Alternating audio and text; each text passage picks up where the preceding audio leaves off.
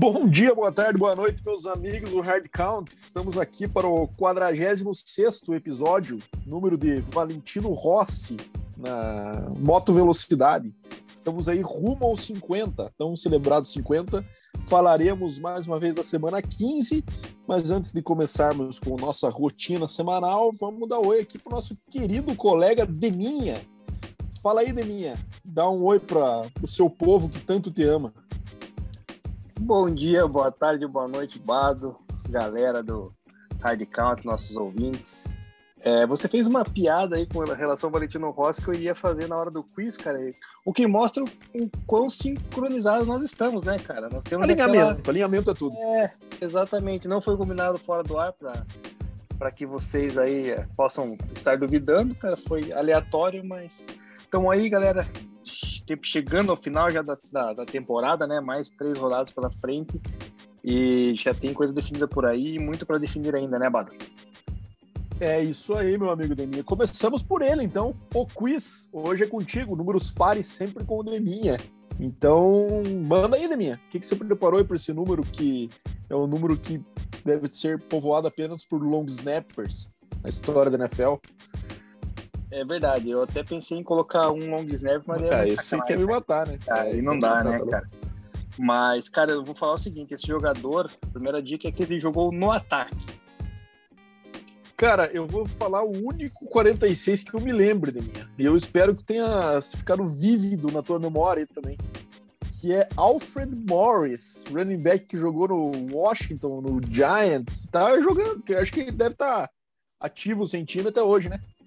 É o meu palpite é ele de minha. Não me dê mais dica, porque se você me der outra dica que não for ele, eu não vou saber o que dizer. Pode deixar, vamos deixar pro final então.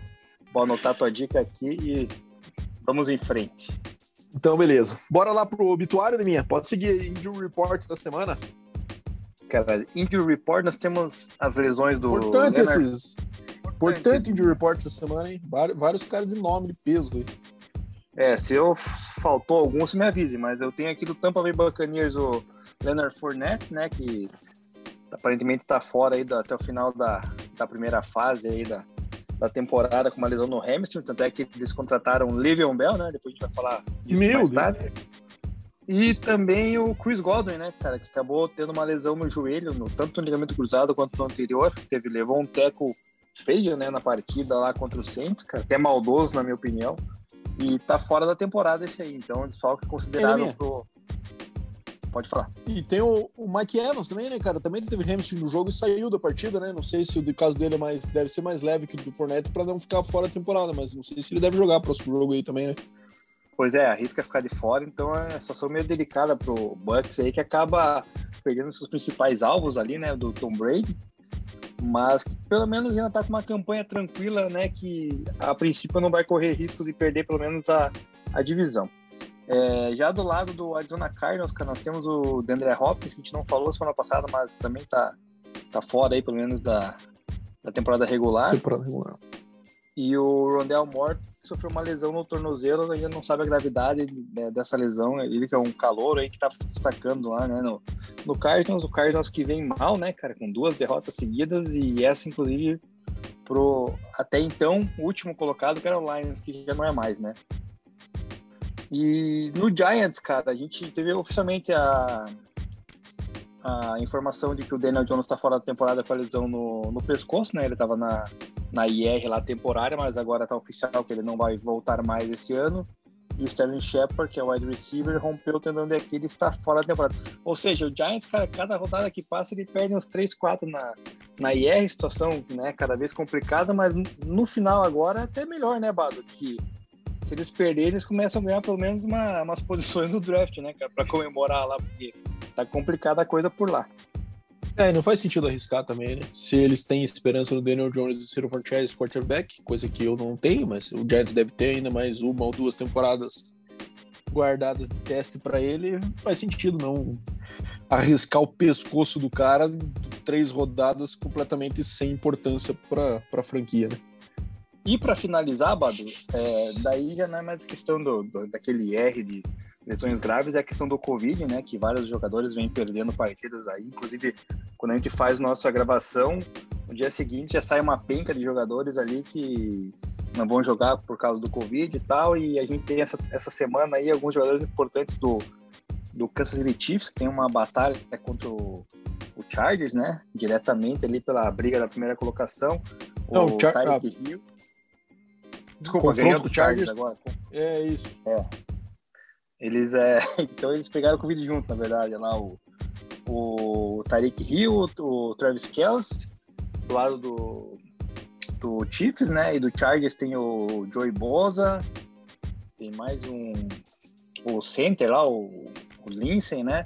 Então, assim, cara, uhum. fora nos outros times aí, tem o Cole Beasley, que finalmente pegou o Covid, né? Ele que é um, um anti-vax. Tanto esforço, né? Tanto esforço é, recompensado. Mas demorou, né, cara?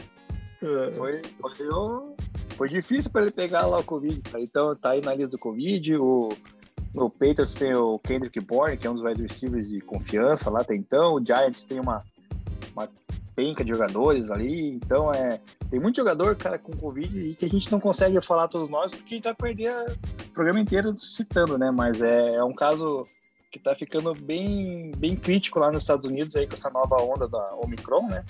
Então, o pessoal tem que começar a se cuidar um pouquinho mais porque senão quando chegar nos playoffs, cara, não sei como é que vai ser, cara. É, e todas as ligas estão sofrendo com isso aí, né? É, NBA também, com vários casos. Normal, né? A sociedade sente como um todo.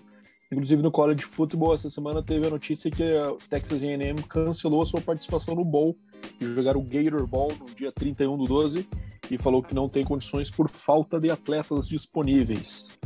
Então o negócio está ficando feio lá nos Estados Unidos mesmo, que no Brasil não ainda, no Canadá eu sei que o negócio está um pouquinho mais complicado, né?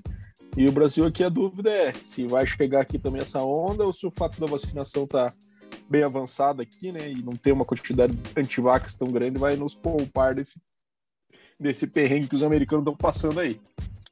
Mas enfim, falamos demais já para quem quer fazer sempre um episódio curto.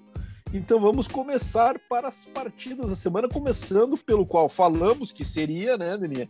Deminha entrou em polêmicas aí na, durante a semana por esse tema é, nas redes sociais e cravamos que o melhor jogo da semana seria Kansas City Chiefs e Los Angeles Chargers e não foi diferente, né, meu amigo Deminha?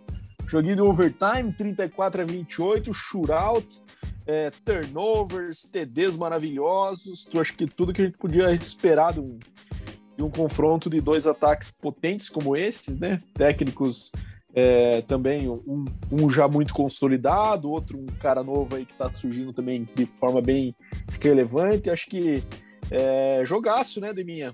Quer comentar um pouquinho? Daí eu, depois eu complemento aí sobre o meu tifão da massa. Então, cara, é, entrei em polêmica porque um perfil aí, não vou citar o nome também do perfil, mas falou que o melhor jogo seria Patriots e Colts, cara.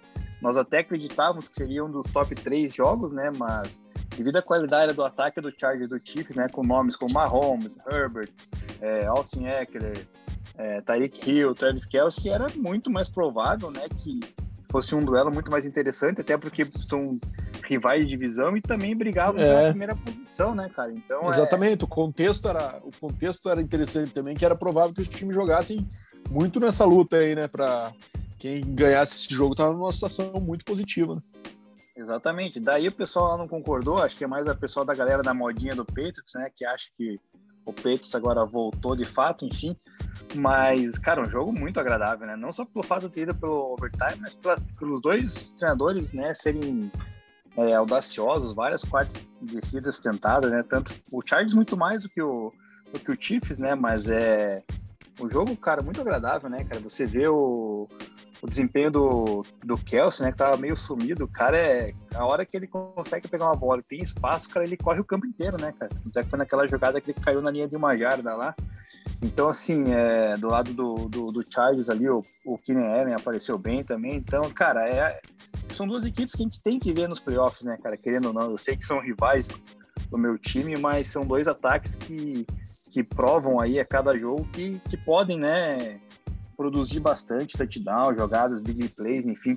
Então foi um jogo bem legal, cara, e o Chiefs, né, sobre sobressaiu, como a gente já, eu já esperava, principalmente, que já ganharia divisão, né? Então agora tá abriu aí duas partidas para o segundo colocado, então acho que não tem mais a nada em risco aí, a não ser que o Covid resolva essa próxima rodada atrapalhar, mas fora isso, o Kansas está no caminho da, Seed 1, inclusive, né, Bado? É, e eu sei que é, lógico, é, seria muita cornetagem da minha, da minha parte cornetar um time que tá 10-4, como estava 3-4, ganhou 7 seguidas, um ataque no jogo de 34 pontos, mas ainda assim foi uma atuação um pouco irregular, né, do Mahomes, principalmente no primeiro tempo, a bola bem fácil ali na, na goal line também que ele errou, é, o ataque não estava clicando muito bem no primeiro tempo, tanto que acabou com 10 pontos apenas no first half, né, e daí no segundo tempo o negócio voltou à tona, mesmo assim alguns turnovers críticos, algumas conversões ali que não que, em momentos importantes que não foram feitas e uma dependência muito grande das duas peças que agora estão com Covid, né, Deminha? Falou aí do Tyreek e do Kelsey, que são a base desse ataque aéreo do Chiefs, e os caras combinaram para 22 catches para 339 jardas, 410 que o Mahomes teve, né?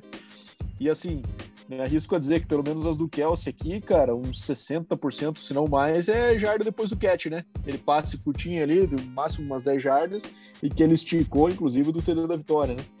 Mas, cara, jogaço. Acho que esses, o Chiefs finalmente tá com a receita consolidada do que ele tem que fazer para manter essa sequência, que é isso aí mesmo é dar a bola na mão desses dois caras e deixar eles conseguir jardas depois do catch e ir avançando de forma mais metódica nos drives e mas foi é, teve drives bem consistentes e bem legais aí.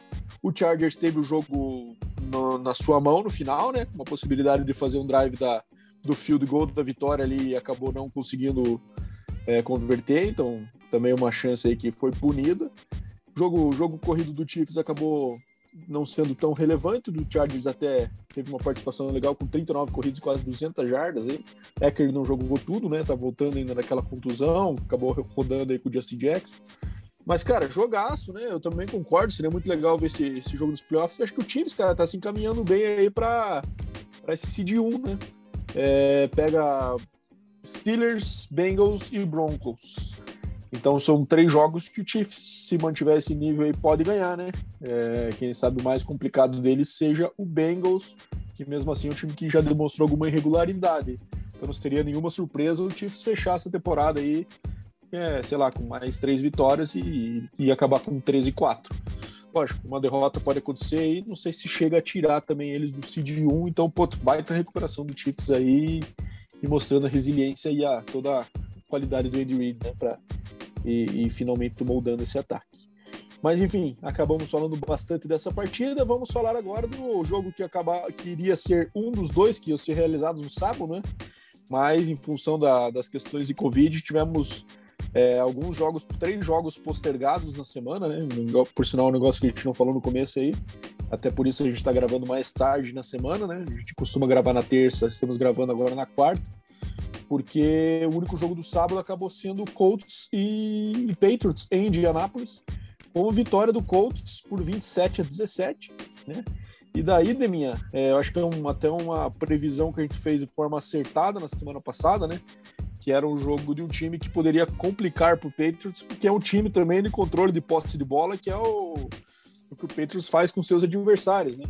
Então, se conseguisse estabelecer jogo corrido, deixar o Patriots fora do campo, deixar o Patriots atrás do placar, né?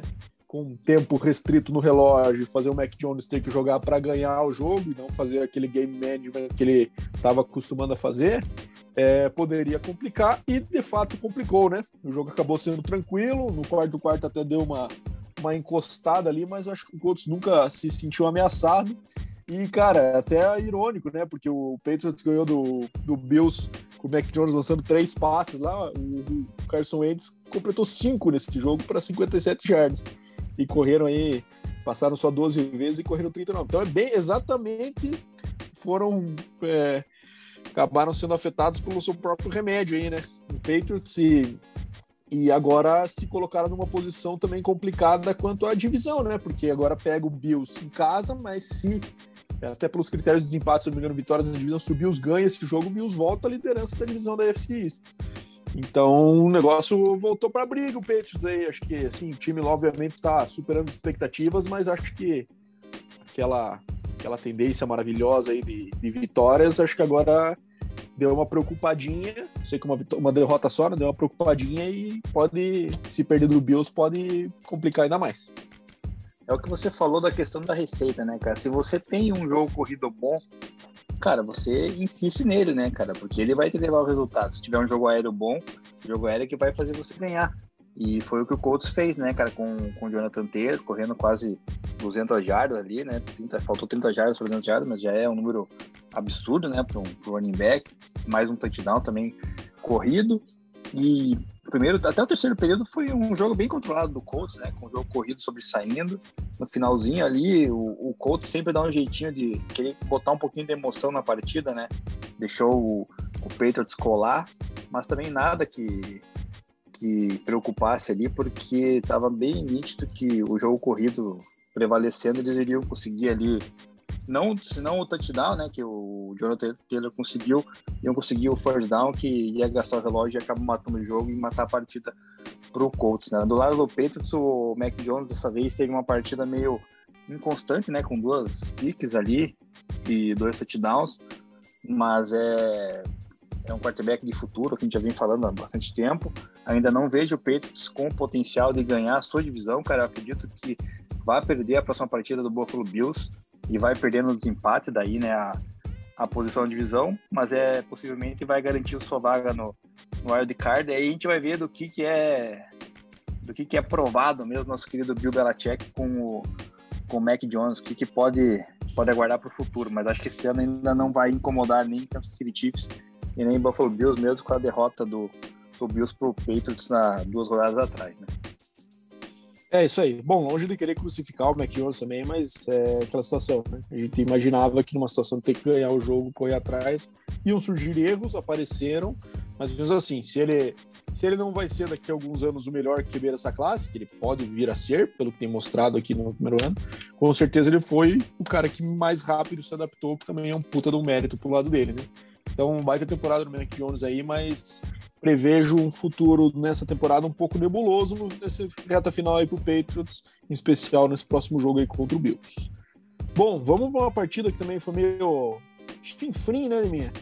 Bills e Panthers. O Panthers é horroroso, né, cara? Não dá pra, pra gente falar nada. E 31 a 14 pro Bills em Buffalo, um jogo bem tranquilo por parte do, o Buffalo também dominou a partida de cabo a rabo, primeiro quarto 0 a 0 mas depois o negócio descolou, 17 a 8 24 a 8 e, e acabou fechando em 31 a 14 no, no último quarto. É, cara, não dá para entender o que, que o Matt Rule espera de Cam Newton e o que Cam Newton espera de si mesmo com esse comeback aí, cara. É muito orgulho próprio, cara, não dá. É triste de ver, cara. Eu tava vendo, eu tava ouvindo um podcast que eu gosto muito essa semana, que é o Pardon My Take, é, é, e, tá, e, os caras estavam falando sobre o Newton. O quão triste é ver ele jogando né, dessa forma, cara. Porque ele foi um cara que, discutivelmente, pode ter sido o melhor jogador de college football em uma única temporada, apesar do, do Joe Burrow ter tido stats melhor, do Tebow ter, ter sido um cara mais marcante. Mas, cara, ele foi campeão em 2010, 2011 não lembro quando ele foi, 2011, se não me engano, na temporada que ele jogou em Auburn e ganhou o Heisman e foi campeão nacional, com 51 TDs totais, 31 passados e 20 corridos. É... E, cara, ele fez isso num ataque que teve dois caras draftados nos anos seguintes, sendo que eram dois linhas ofensivas que tiveram um total de 22 jogos na, na, no, na carreira deles na liga. Então, ou seja, ele fez isso, ele ganhou o, o Campeonato Nacional, ganhou o Heisman, fez 51 TDs totais no ano, sem talento nenhum ao seu redor, basicamente. Sem nenhum profissional ao redor. E, cara, e de fato era um negócio anormal o que aquele cara jogava não é o mesmo cara que a gente vê agora e é triste de ver, e é triste de ver que ele não consegue admitir isso para si mesmo, ele precisa se aposentar, né, Neminha? É, quanto ao Bills, acho que não tem muito o que falar, parabéns pela vitória, mas era obrigação, né, vencer esse Panthers totalmente tumultuado e com o Matthew Rule muito perdido.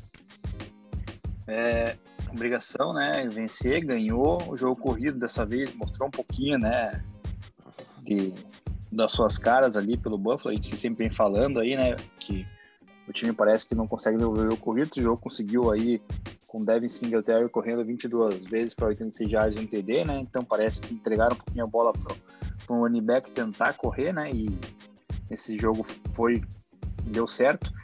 É, o Matt Rule essa semana já falou que parece que o Sandarno volta domingo, cara, e vai talvez dividir com o Ken Newton, ou seja, não dá para entender, né, cara? O cara. Ah, não, ele vai dividir, cara? Não é possível, é, cara. Esse cara, ele tá fazendo de tudo para ser demitido, não é possível, cara. É, tá, tá bem esquisito, cara, e o Ken Newton não dá, né, cara? Ele teve uma, uma conversão de quarta para dois, se não me engano, cara. Ele pegou a bola, foi lançar e lançou a bola no chão. Cara, coisa horrível, né? Não tem nem que falar mais dele, que eu, eu só critico, daí vão falar que eu só pego no pé do Ken Newton, mas não dá, né, cara? O cara já, já deu tinha que dar, tá na hora de parar. E o falou, cara, agora volta, que a gente mencionou antes, ali a briga da sua divisão com o Preto, que na minha opinião, nessa rodada no confronto direto ele deve bater aí o, o peito de se levar. É isso aí. Então, bom, é, Buffalo se colocando numa posição de brigar e o cara lá, né? Rule perdidaço, não dá pra entender o que ele quis com o Cam Newton, se foi um escudo, do tipo, a torcida trouxe o cara aí que é ídolo de vocês para tentar resolver, se não resolver não é culpa minha.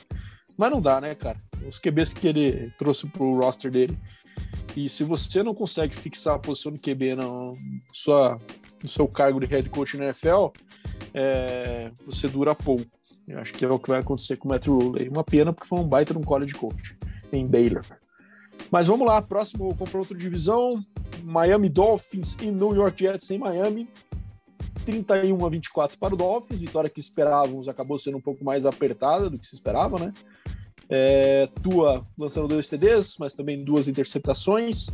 É, o Dolphins, aparentemente, é um time que tá red hot na sequência, né, Deminha? Mas não é empolgante, né? Imagino eu que também o schedule tenha ajudado um pouquinho, já que pegou nas últimas semanas aí. Vamos ler aqui os confrontos, Deminha, pra você entender o que aconteceu com essas seis vitórias aí. Jets duas vezes, Panthers, Giants, Ravens e Texans. Então só o Ravens ali que foi uma surpresa, mas o resto só desgraceira que pegou o Dolphins também, mas fez o papel de passar o carro. É, e agora pega Saints, Titans e Patriots, é possível que perca as três. Vamos ver. É, quem sabe Saints enrosque aí. Mas, cara, o que, que você achou desse jogo aí, Neminha? Jogo que para mim foi meio, meio chatinho, porque esperava que o Dolphins descolasse, acabou que parecia que ia encrespar e acabaram ganhando no final, então só gastaram energia para fazer o que todo mundo já esperava, né? É, exatamente, cara. Quiseram botar um pouquinho de pimenta na partida aí só para dar emoção, né, cara? Dar um pouquinho de, de sabor, porque o Jets, você sabe, né? É um time bem fraco aí, se ajustando ainda com um treinador novo e tal.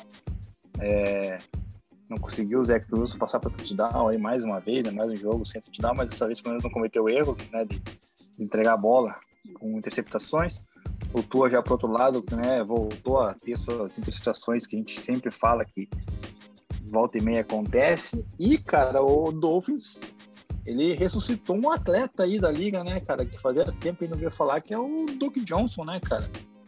Correu para é 107 jardas e dois TDs, cara, do, do, nada. O cara tava lá em, no Houston, cara, apareceu agora no Dolphins, metendo dois touchdowns.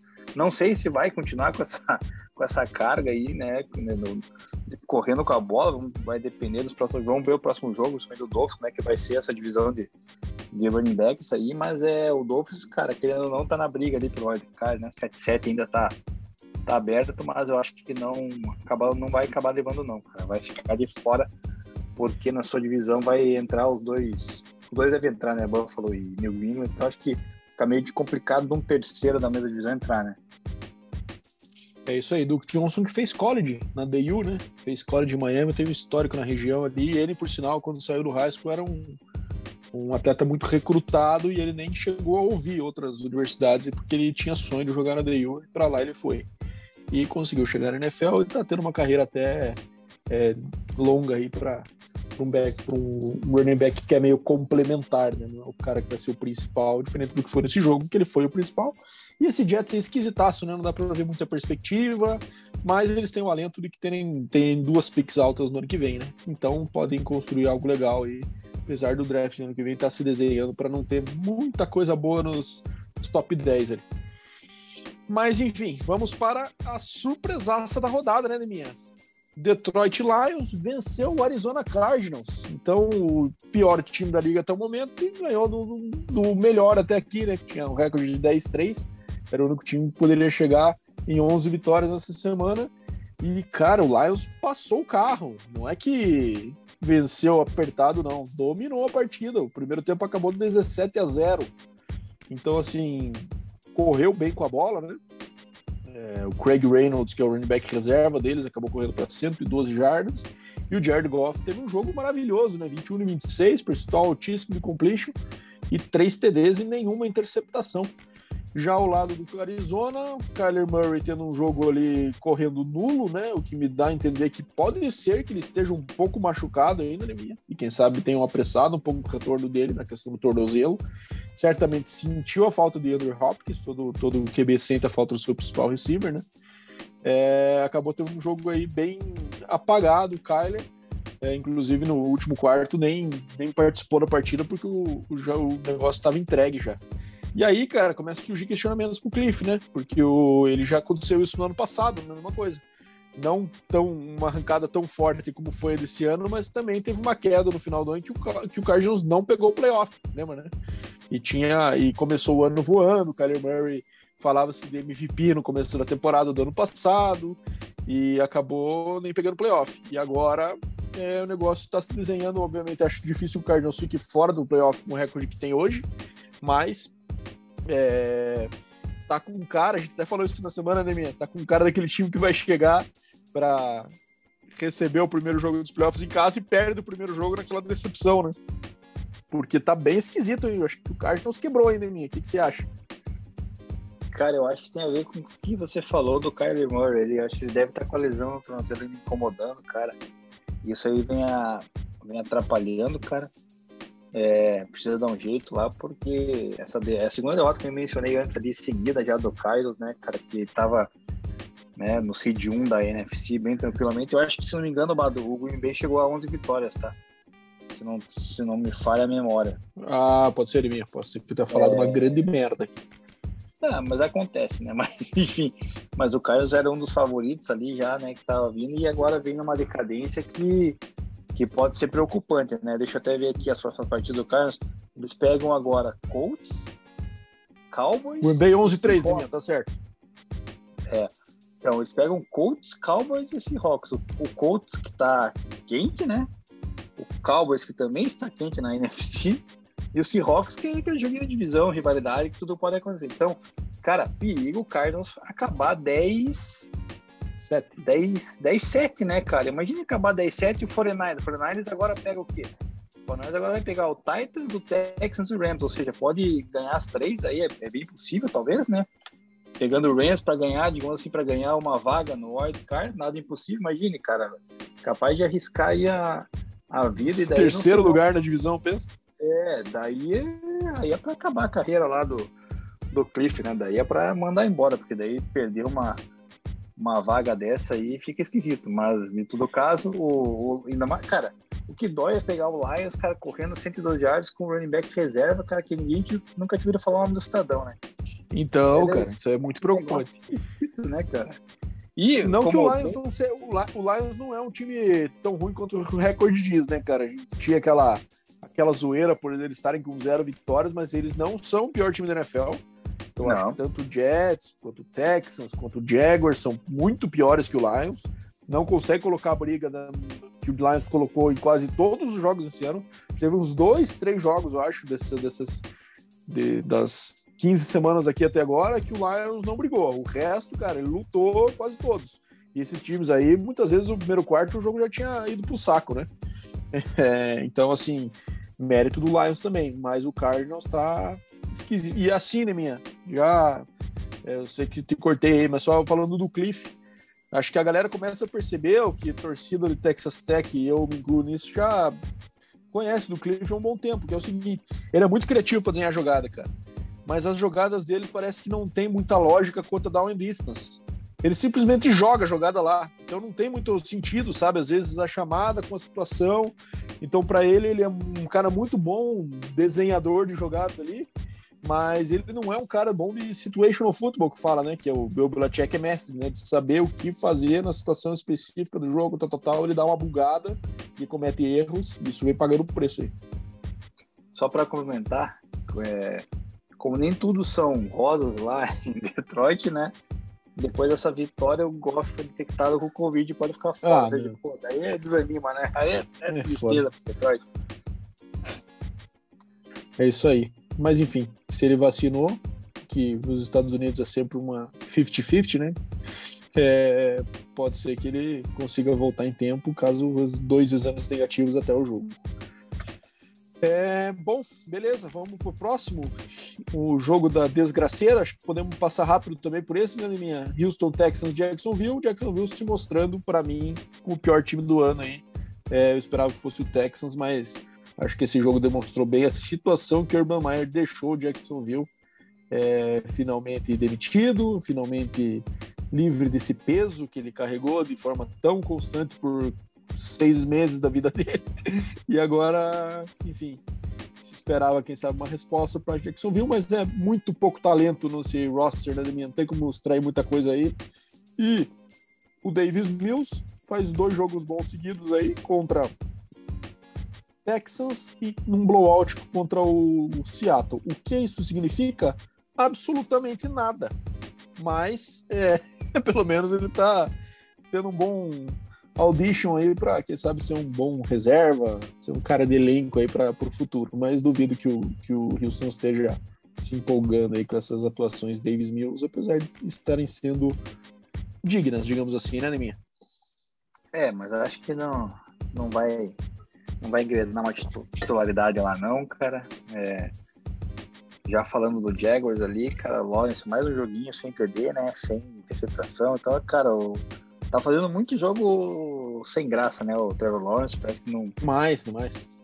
Não tá legal, cara. E o, o Jaguars usou ali um pouquinho o James Robinson, né?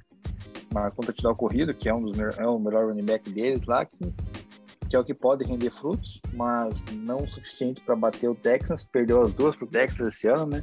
Estão provando que realmente o Jacksonville é o pior time da, da NFL, né, cara? Não, não esperava isso, mas aconteceu para eles, infelizmente, e vão ter aí provavelmente, né, a primeira escolha do draft novamente, né? Igual foi esse ano, vai ser ano que vem também. É, tá desenhando para isso aí mesmo. E, cara, o fato interessante é que o Trevor Lawrence pediu para ter input na contratação do novo técnico e o Jaguars falou que ele vai ter. Então, putz, tá, tá jogando nada, mas tá com moral mesmo assim, né? É, vamos ver como é que eles escolhem. Cara, seria muito engraçado se eles partissem, por exemplo, do Urban Meyer pro Debo Sweeney, por exemplo, que é o técnico de Clemson. Né? Seria que foi o técnico do Trevor Lawrence, do Etienne. É, seria muito engraçado eles tentarem corrigir um cara college, vindo do college de futebol com uma vaidade aguçada por outro cara vindo do college de futebol com uma vaidade muito aguçada também. Então, é seria muito. Mas eu acho que eles vão partir para outro caminho. Acho que eles vão para outro perfil, quem coordenadores, ou um, um, outro head coach já experiente aí que esteja fora da liga. Acho que eles vão tentar ir por esse caminho, porque não vão arriscar cometer o mesmo erro duas vezes. Enfim, bora para o próximo então agora. Vamos para Giants e Cowboys em Nova York. 21 a 6 para o Cowboys. E, Deminha, vou deixar você comentar essa CPD. Eu queria trazer um stat para você. Devontae Booker teve 74 jardas corridas nessa partida. Saquon Barkley não teve nenhum jogo com 74 corridas no ano. É, o é, que, que você me diz desse Giants aí? Acabou mesmo? Adeus pro nosso amigo Joe Judge. É, Mike Glennon com uma partida maravilhosa, 99 jardas e 3 interceptações e 0 TDs. É, Cowboys não fez nada demais e mesmo assim ganhou com uma tranquilidade extrema. Ah, a gente esperava que Cowboys fosse ganhar, né? E Mike Glennon mandar três picks já é para também se aposentar, que já tá com certa idade, né? Então, pelo amor de Deus, não tem o que fazer, né, cara? O Secon Barkley pega 15 vezes na bola só pro jogo, é muito pouco, tem que dar mais, mais a bola para ele lá para tentar resolver, cara. É, acho que o Devonta Booker, na situação que ele, que ele avança ali e ganha jardas, é porque é aquela terceira para longa que ninguém acredita e ele vai lá e consegue ganhar, né? Porque daí a defesa tá lá toda plantada para esperar um passe e daí ele acaba correndo ali, porque o Giants adora fazer isso, né? Terceira jogada para 8, 9, adora correr com a bola, né? Porque o nosso glorioso Joe Judge ali é fenomenal, né, cara? Tanto ele quanto o nosso querido que já foi embora, né, o Jason Garrett. Então, é, o Giants tem que pensar no futuro, no próximo ano, ver o que, que vai resolver, se vai ficar com o Daniel Jones, se não vai, tentar alguma coisa diferente, porque realmente tá situação crítica para a franquia de, de, Nova York. E o Dallas, né, cara, a gente falou ali um pouquinho antes, cara, ele tá na, no páreo para ganhar a seed 1 aí do, da NFC, né? Tá uma vitória atrás do, do, do Packers.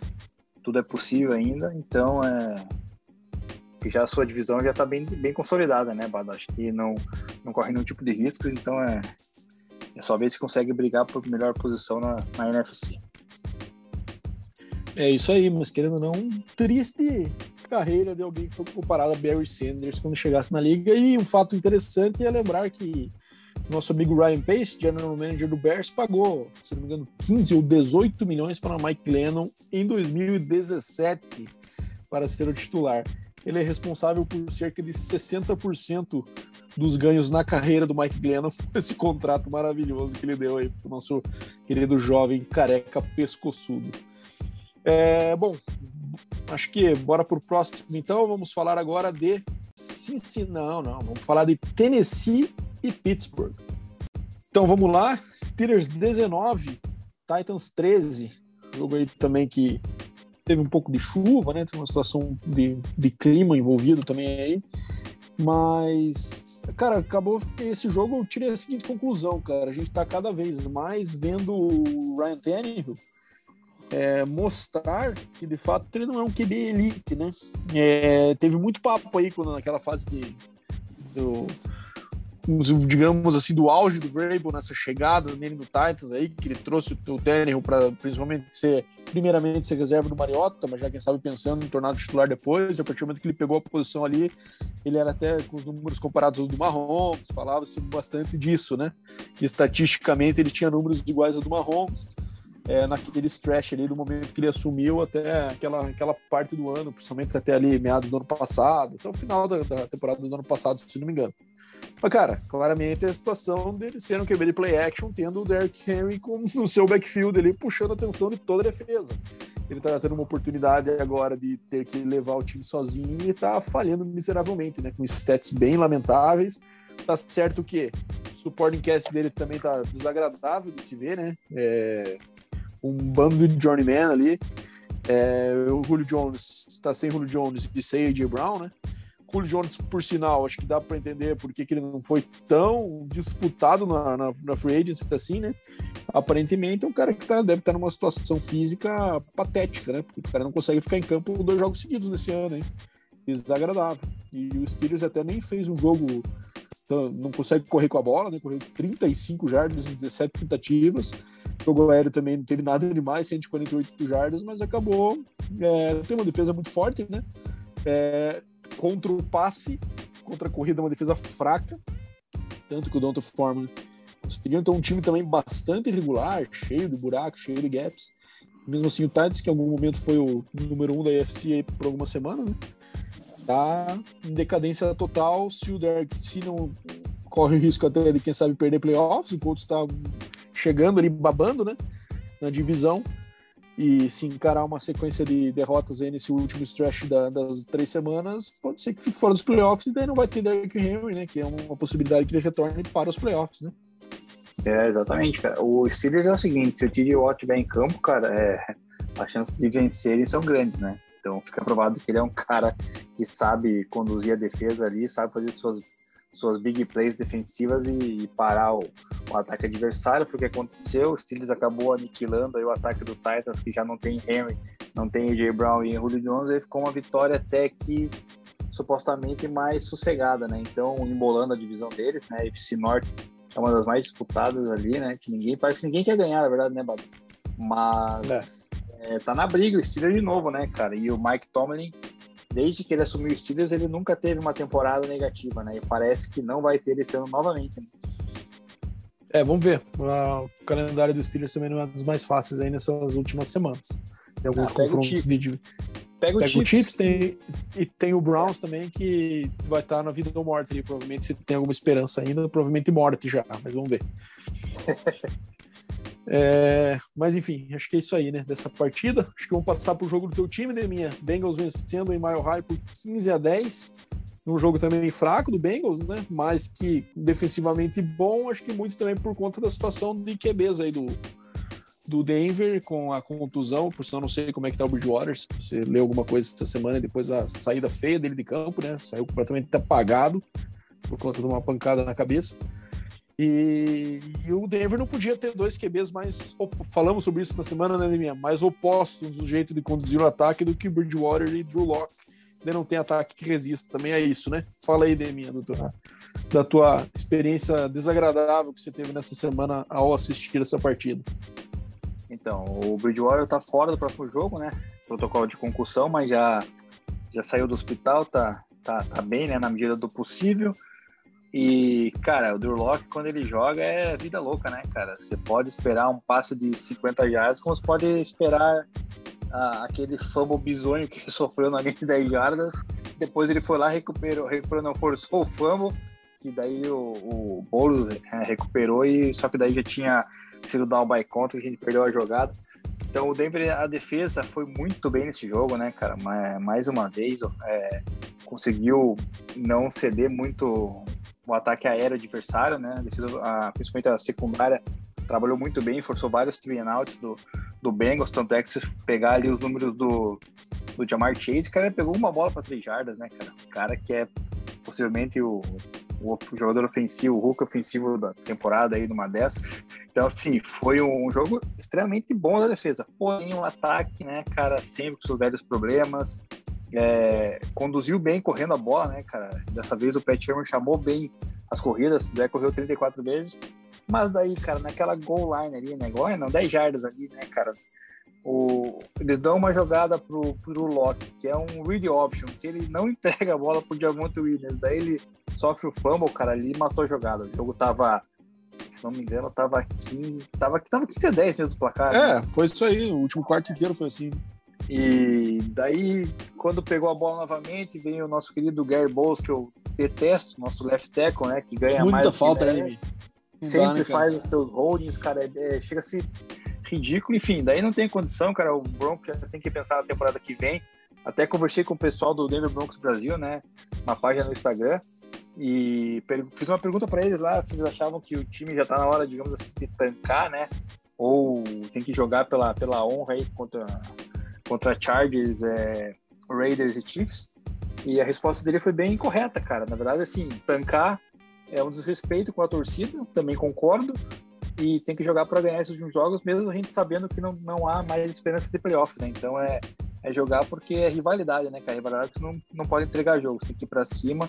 Mas playoff já não tem mais condições, acho que não vejo isso, porque os outros times na briga vejo superiores, né? Como o próprio Browns, Bengals, aí Ravens da, da FC Norte, que está bem bolado e com uma vitória a mais. O próprio Raiders ganhou agora para complicar, Chargers. Então é, acho que o Broncos tem que pensar na temporada da, do ano que vem, mas tentar bater os seus rivais aí, cara. Fora isso, cara, é decepção, né? Esse ano foi, foi bem altos e baixos.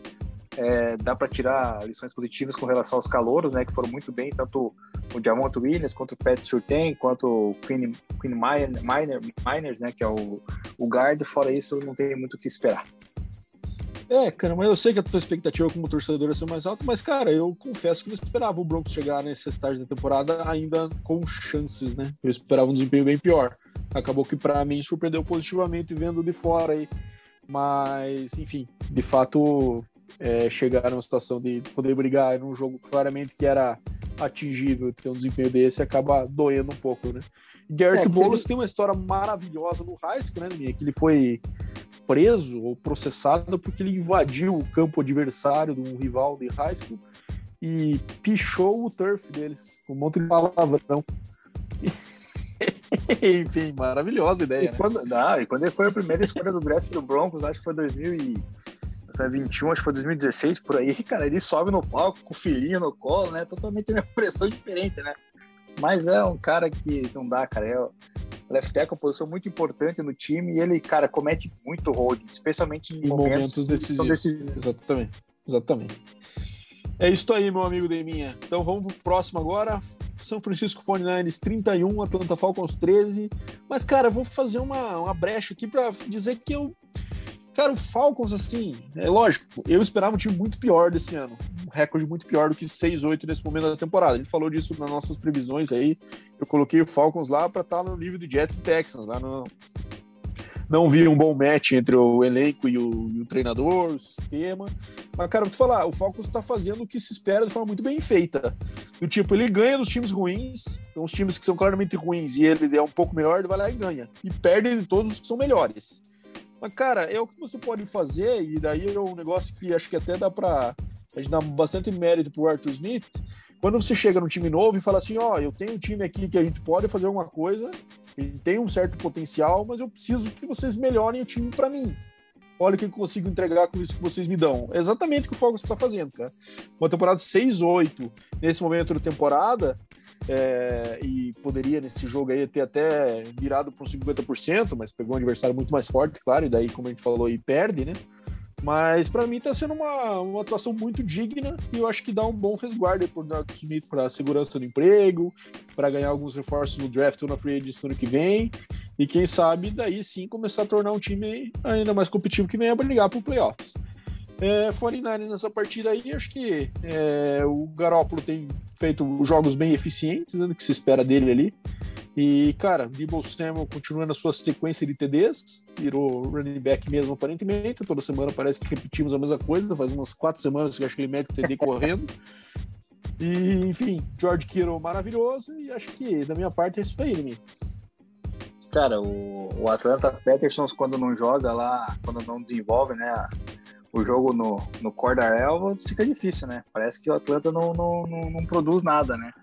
E o que você falou é totalmente verdadeiro, né, cara? O Falcons poderia estar muito pior na, na, na tabela, ainda querendo não briga pelo wildcard, né? Porque ainda aparece no Inderrant, mas dificilmente vai pegar alguma coisa. É, de positivo, destaque no Atlanta Falcons, o cornerback, o AJ Terrell, a única coisa boa que a gente vê na defesa deles, que é um dos melhores cornerbacks para a alegria do Dr. Alexandre Roginski, cara, faz tempo que ele não manda mensagem pra gente, e, mas ele tá sempre comentando do AJ Terrell, né, cara? E nesse ponto ele tem razão. É um cornerback muito, muito sólido, cara. Acho que ele não se deu nenhum jogo com mais de 35 jardas, cara, para nenhum wide receiver na, na, temporada. Ou seja, jogando no Falcons, você conseguir essa, esse número é algo espetacular, né? Então, prova que o cara realmente é. tem, tem, potencial, assim, mas é precisa de peças aí a mais para poder auxiliar, né, o, o Falcons para o Falcons começar a ter uma equipe competitiva, né? Então, vamos ver pro ano que vem como é que fica. E o do lado do 49 o glorioso Garoppolo não chega nas 30 jardas nunca, né?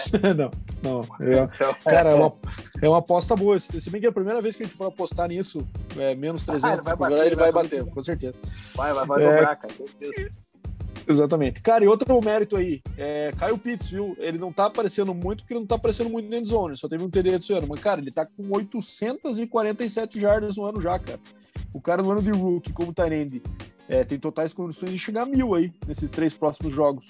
É, pô, baita temporada, né, cara? Mais um mérito aí. Você pega um time novo, sistema novo, QB caquético, é um receiver aí que um, um tight do um, para você desenvolver, você consegue fazer um tight end mil jardas, uma temporada de próximo de 50%. Acho que, cara, tô tô bem fascinado com o trabalho de Arthur Smith nessa semana, né, minha. Pode mudar tudo semana que vem com um jogo horroroso, mas enfim, tamo aí. Bora pro próximo agora, um jogo que foi bem massa, né, minha? Packers e Baltimore. Em Baltimore, jogo 31 a 30 para o Packers. Aaron Rodgers teve um jogo excelente, né? Três TDs, zero interceptações. Ele tá com um papinho aí que tá com dor no dedão, mas não tem dificuldade de mobilidade nenhuma. Longe de mim querer dizer que o Aaron Rodgers estaria mentindo de alguma coisa, né, minha? A gente jamais poderia duvidar disso dele, né? Um cara íntegro, que sempre fala a verdade, né? A gente não vai desconfiar uma coisa dessa. Mas, cara, não tá parecendo que ele tá machucado porcaria nenhuma.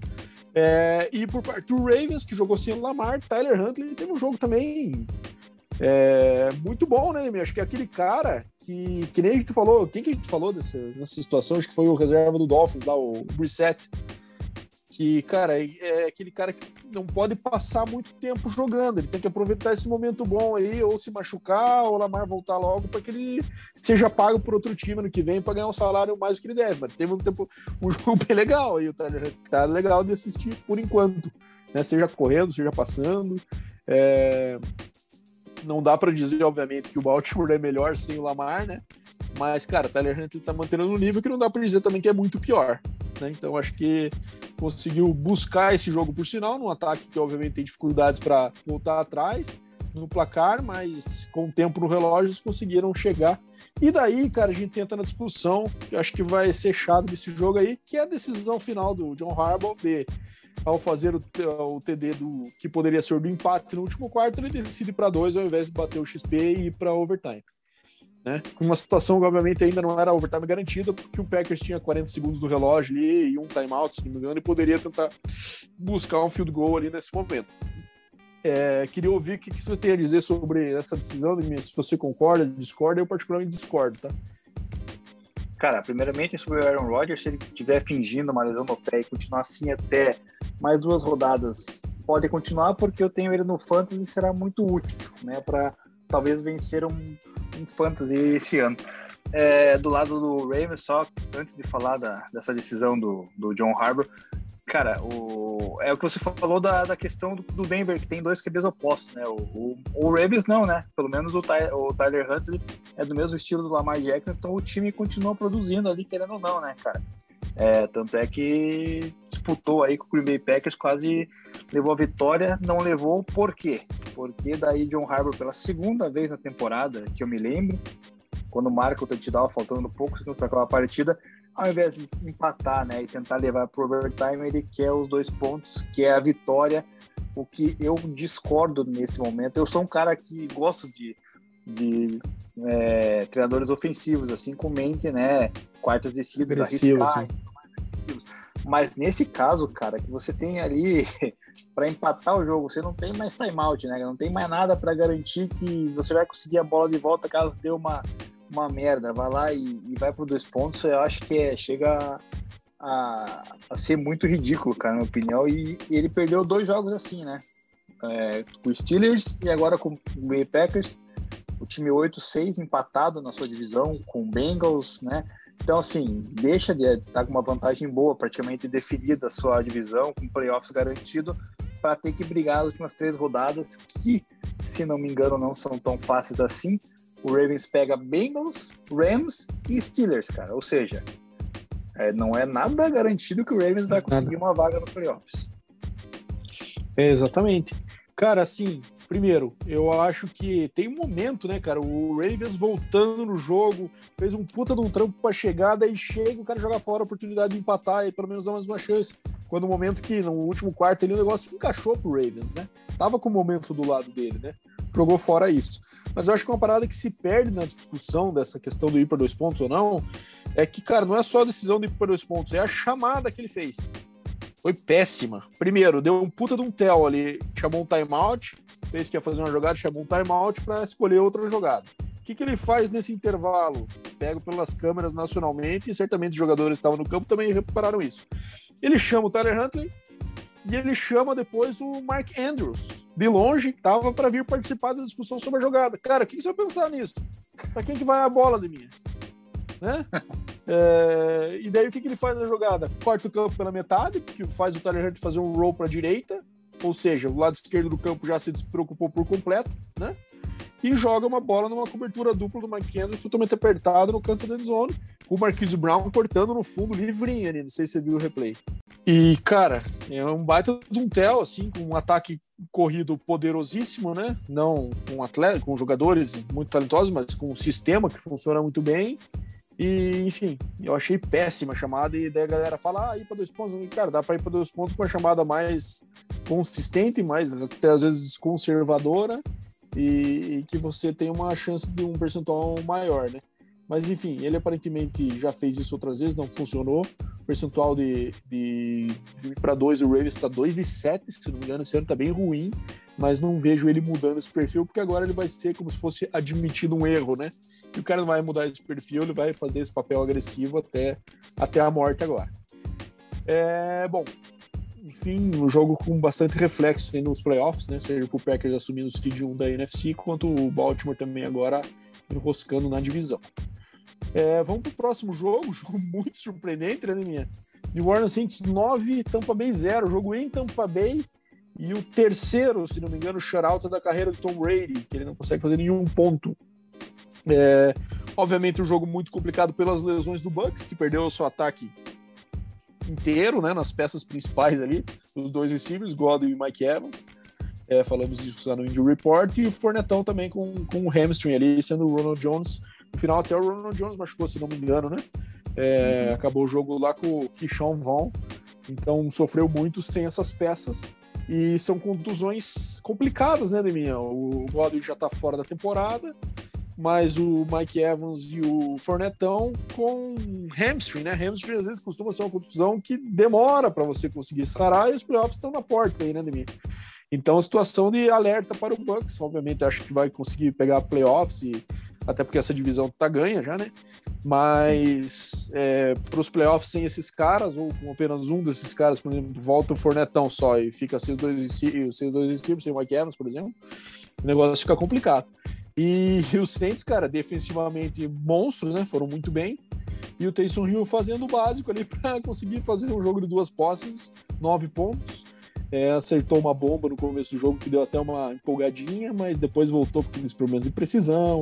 É, e até o jogo corrido dos Saints aí não, não rendeu bem, mesmo tendo um QB também que, que foca nessa parte, né? O Camara teve um jogo é, muito ruim, né? 11 de 18, é, 18 jardas e 11 carries só. Enfim, um jogo um ataque totalmente nulo, né, por parte do Saints, mas assim foi suficiente para conseguir a vitória. Tom Brady deu um chiliquinho ali no final. É, enfim, jogo bem esquisito, né, MS aí ninguém esperava, né? É, ninguém esperava. Primeiro porque o time do Saints é um time que não bem mediano ali, o QB totalmente não confiável. É, jogo corrido foi bem fraco do, da equipe do Saints, né? Inclusive com o Taysom Hill correndo até mais que o, que o Camara em jardas. É, sofreu tampa com as lesões. É, até acredito que o time do Saints foi um pouco sujo, viu, cara? Porque aquele teco ali que o cara deu no, no Godwin é, é sacanagem, né? O cara ele poderia ter muito bem acertado ali a, né, no corpo do Godwin, o teco, ele foi Putz, diretamente no joelho. Foi, eu achei proposital, cara. Eu achei que ele já tava com cara, eu... o joelhinho no chão ali, o, o, o safety ali, né? Então poderia ter mirado um pouquinho acima ali, enfim. Questão Deminha, de... mas cara, deixa eu, eu, eu tendo a discordar nisso aí, cara, porque isso aí é culpa da regra, né, dos caras. Mano. A regra diz que o cara não pode bater no head or neck area, né? No cabeça ou no pescoço de um defensive receiver. Então, numa situação que ele tá acabando de receber a bola, tá virando aí, tudo mais, que era o caso dessa, né? Então, o que, que os caras são treinados hoje para fazer? Ir embaixo. E, cara, se fizer uma pesquisa com todos os receivers da liga, 99% vai dizer que prefere levar uma porrada na, na cabeça do que no joelho. Porque a, o joelho é a carreira dos caras indo embora, velho. E a cabeça, eu sei que pode ter reflexo a longo prazo, mas o cara não pensa nisso. O cara pensa que uma semana ele vai estar de volta. Né? O joelho aí, ó. Pode estar fora da temporada, uma temporada que ele estava sendo, quem sabe, o principal receiver do Bucks, né? É, então eu acho que não é culpa do defensor, cara. Os, a regra foi bolada de uma forma que hoje os caras são treinados para agir dessa forma, né? É, mas eu acho que se você analisar na, na jogada em si, cara, acho que o, o, o, defensor ele sabe aonde ele tem que dar o teco, né? Ele, ele é treinado para isso também, né? Então ali, às vezes você pode julgar um pouquinho a questão da maldade ou não, mas em todo caso aconteceu do cara acertar o joelho, torceu ali, rompeu o ligamento, enfim, Godwin fora, daí todo mundo saindo fora pro time do, do, do, do Bucks, só ficou o Gronkowski ali, que tá indo, que ele não dropou umas duas bolas ali, o Brady ficou indignado com razão, né, porque não produziu nada. É, Liga-se o alerta, que nem você falou, mas eu acredito que é possivelmente o Mike Evans deva voltar aí, pelo menos para os playoffs. Talvez eles devam dar uma, uma seguradinha nele agora aí para aguardar os playoffs e aí lá no, na hora do vamos ver, parece que daí o Tom Brady aparece de novo e teve uma provocação toda do Saints com o Brady e tal, mas, cara, se porventura vier playoffs, cara, não tô nem, não quero nem ver a paulada que o Saints vai levar do Brady, cara, porque não mexe com o Brady, né, cara?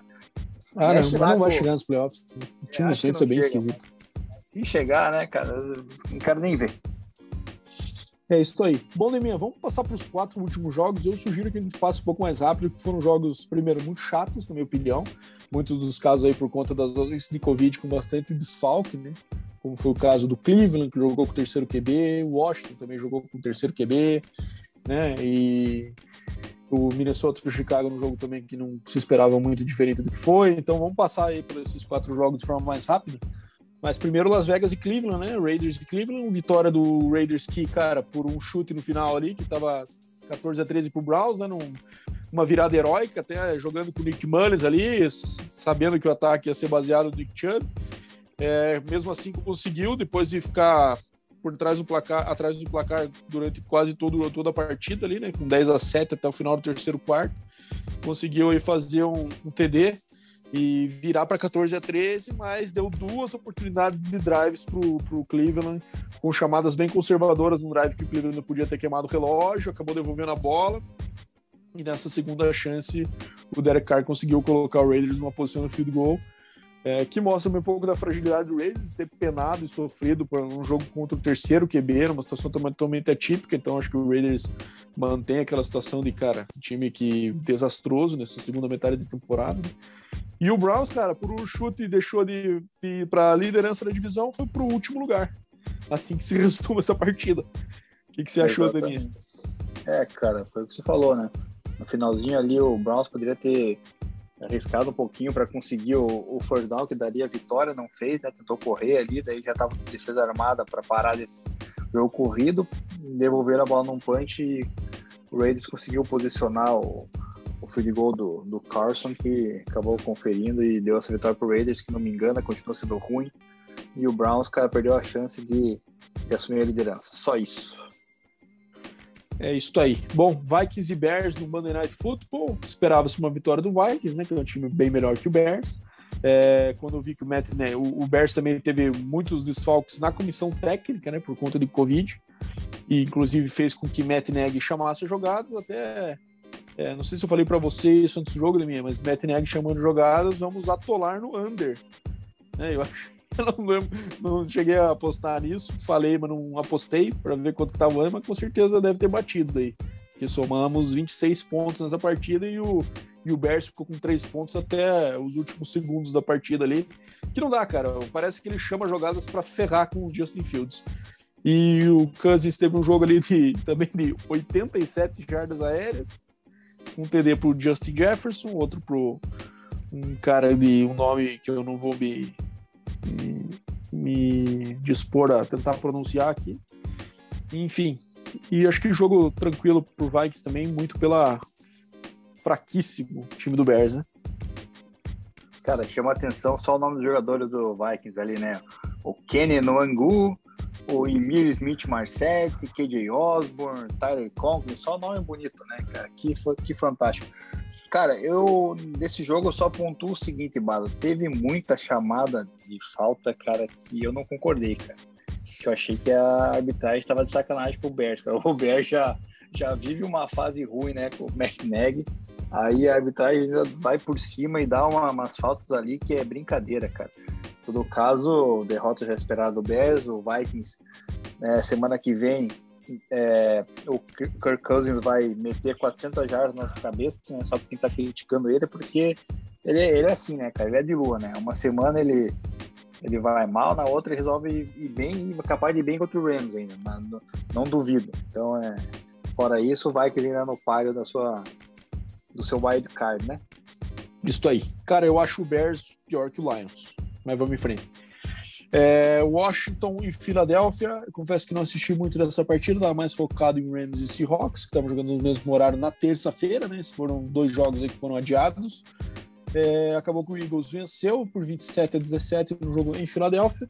Jogo bom corrido do Eagles, hein, com o Miles Sanders correndo para 131 jardas, é, o Jalen Hurts correndo pouco, mas guardando dois TDs é, Dallas Gordon, também um jogo de 135 jardas, e o Washington jogando com seu terceiro QB, Garrett Gilbert, que foi chamado para o elenco na quinta-feira passada por Practice Squad e acabou sendo titular nessa partida por conta de tanto o Taylor Heineke quanto o Kyle Allen, que era o outro reserva, estarem com uma situação de Covid. Então acabou prejudicando o Washington nessa disputa importante da NFC East. Exatamente, o Washington até considerava que iria vencer o Eagles e brigar pelo wildcard da NFC, agora acho que fica meio inviável, né? Teve esse problema do Covid que tirou os QBs, ele ficou provado que daí não consegue mesmo, cara. O, o próprio Gibson não conseguiu resolver no jogo corrido e, e o Eagles na receitinha básica, né? Correr, correr, correr, cara, porque é o que dá certo. Então, tá de parabéns e tá no páreo também entrando aí na disputa junto com o Vikings pelo wildcard. E fechando a semana, o último jogo aí da, da, da nossa semana para a gente falar, Los Angeles Rams vencendo o Seattle Seahawks por 20 a 10.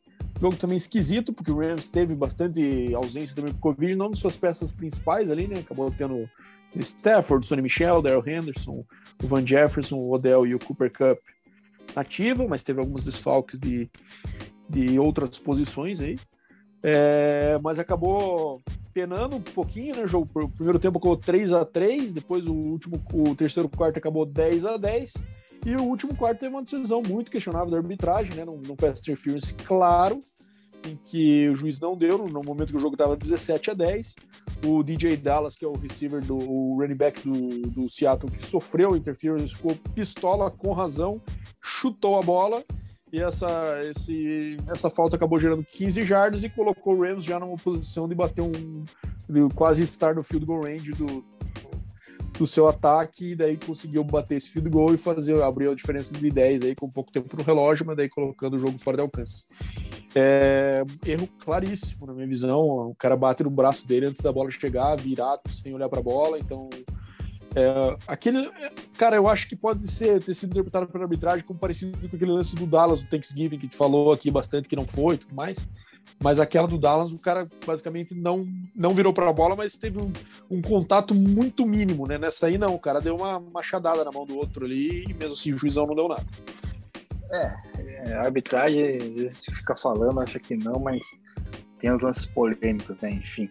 Mas é uma vitória sólida do Rams aí, né? Na, que agora entra no páreo para vencer a divisão, não somente para entrar na, na, na Seed 1, né? Mas começa a brigar pela sua divisão na, na, ponta. E o Seahawks, cara, tomara que continue indo mal assim, que eu quero que o Russell Wilson saia de lá e venha pro Broncos, cara. Só isso que eu espero. Beleza, Neminha. Bora para as perguntas dos nossos ouvintes? Bora lá, pergunta do Bruno Santos, cara, perguntando se vai dar certo a contratação do Livion Bell no Bucks, cara. Eu adianto que acho que não. Eu tenho certeza que não. Cara, o Livion Bell tava essa semana aí, é, acho que ele nem contava com isso aí, cara, voltar pra liga. Tava chamando os irmãos Paul lá pra lutar boxe, cara, treinando boxe. De repente aparece no Bucks aí. Enfim, ele, eu não lembro, cara, confesso que eu não tenho esse dado aqui na mão agora, se ele jogou com o Bruce Arians na época do Steelers. Eu acho que ele foi draftado no Steelers já quando o Bruce Arians havia saído, mas não tenho certeza disso. É, enfim, mas existe um certo vínculo aí, né, desse passado do Steelers e um sistema que, obviamente, o Arians, quando saiu, teve continuidade lá no ataque que o Bell jogou. Então pode ser isso também a, a intenção do Arians em, em trazê-lo aí. É, e mais também para ser aquele suporte caso realmente o Forné não, não jogue os playoffs. É, o Zé Mário Gomes, seria exagero dizer que o Jonathan Taylor é um dos grandes favoritos de MVP? Cara, eu acho que não seria um exagero, mas eu acho improvável, porque esse título acaba sempre indo para QBs, né?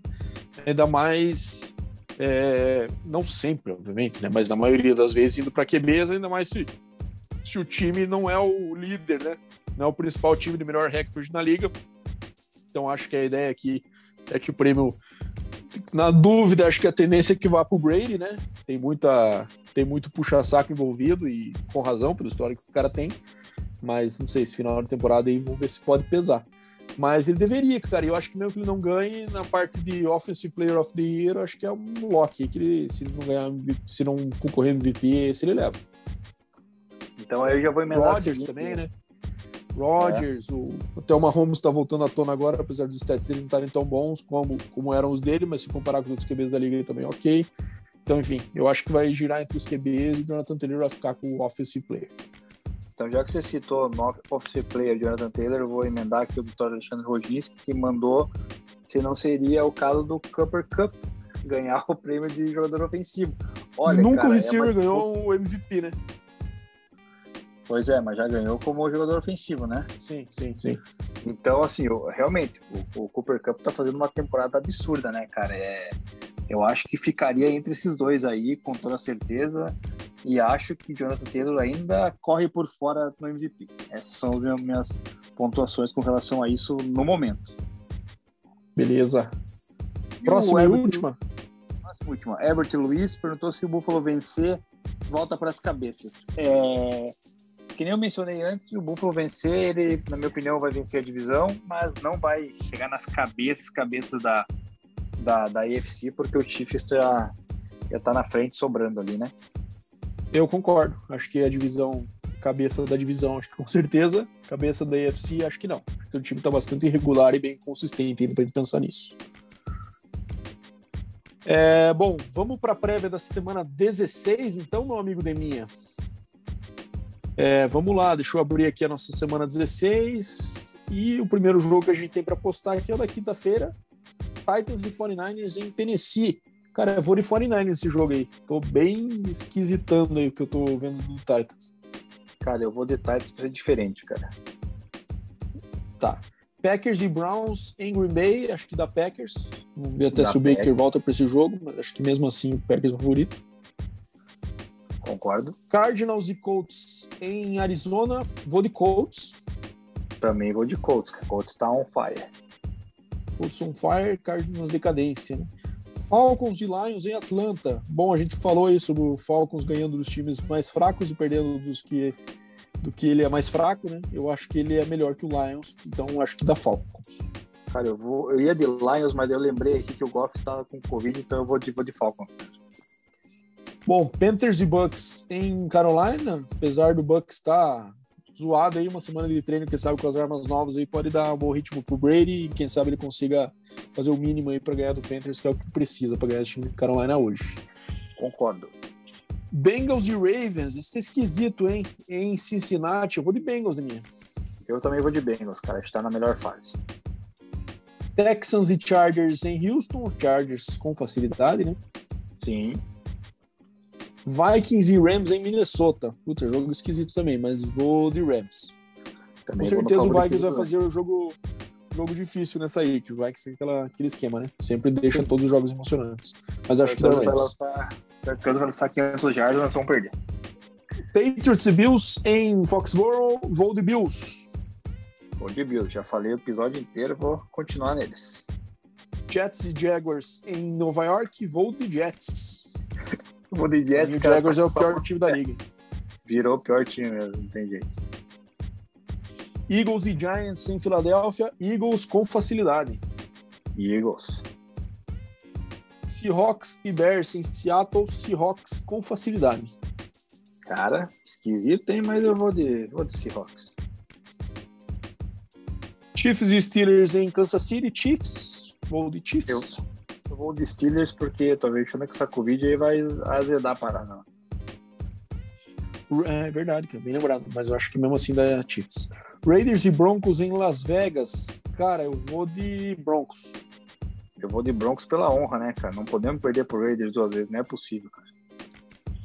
É, Cowboys e Washington em Dallas. Cowboys, acho com tranquilidade. Sim, concordo. Saints e Dolphins em New Orleans. Cara, esquisito, hein? Vou de Saints, mas sem muita convicção. Vou de Dolphins, cara. E lembrando que, obviamente, a minha dinastia aí nas Pix está se mantendo, né? Estou dando um baile no Deminha nas últimas semanas, claro. E estamos empatados no momento, né, Neminha? Fala aí um pouquinho Não, agora você está tá 7, 6 e duas rodadas que estão empatando. Maravilhoso. E no geral lá, aquele lá que você tem aí, não? Cara, esse eu não somei aqui, mas estava 193 para mim, 193 para você. Depois de hoje, acho que você abriu uns 3 de vantagem. Boa. Então, beleza. Então agora vamos para a finalização do nosso quiz. Bom, primeira dica que eu mandei, jogador de ataque. Segunda dica, jogou no Dallas Cowboys. Cara, eu acho que o Morris também jogou no Dallas, hein? Mas não tenho certeza nenhuma disso de mim. Terceira Mais uma dica. dica. Terceira dica e que vai matar. Ele ganhou o Super Bowl. Ganhou o Super Bowl? Sim, No Dallas? Não foi no Dallas. Não sei se foi no Dallas. Ele ganhou o Super Bowl. Não sei de mim. Cara, é, poderia ter sido o Alfred Morris, né? Que jogou no Dallas Cowboys, mas eu escolhi um cara que foi campeão do Super Bowl. Todd Christensen. Tyrande do Raiders. Acabou a carreira do Raiders. Jogou mais ah, tempo no Raiders. Tá. As antigas, né? Na década de 70. As né? antigas. 78 foi draftado pelo Cowboys, jogou no Giants em 79. E daí, de 79 ainda até 88 no Raiders. Maravilha, muito bom. É isso aí. Então, obrigado pela lembrança do Todd Christensen aí, minha. É um cara que tinha um bigodão de respeito. E fechamos o episódio dessa semana. Bom dia, boa tarde, boa noite para você, meus amigos. Valeu, Deminha. Um beijo no seu coração, meu amigo. Valeu, Bado. Um bom dia, boa tarde, boa noite para você. Um Feliz Natal e para todos os nossos ouvintes. E até semana que vem. Abraço.